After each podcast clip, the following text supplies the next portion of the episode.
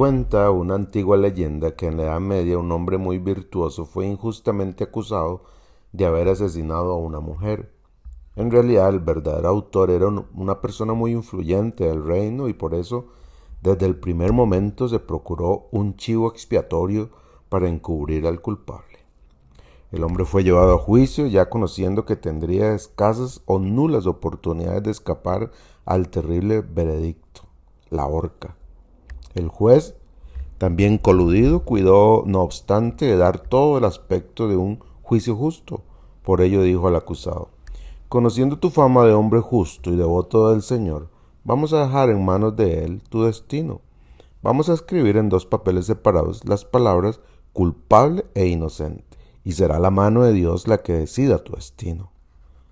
Por supuesto, el corrupto funcionario había preparado dos papeles con la misma leyenda, culpable, y la pobre víctima, aún sin conocer los detalles, se daba cuenta que el sistema propuesto era una trampa. No había escapatoria.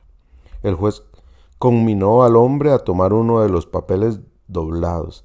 Este respiró profundamente, quedó en silencio unos cuantos segundos con los ojos cerrados, y cuando la sala comenzaba ya a impacientarse abrió los ojos, y con una extraña sonrisa tomó uno de los papeles y llevándolo a su boca lo engulló rápidamente.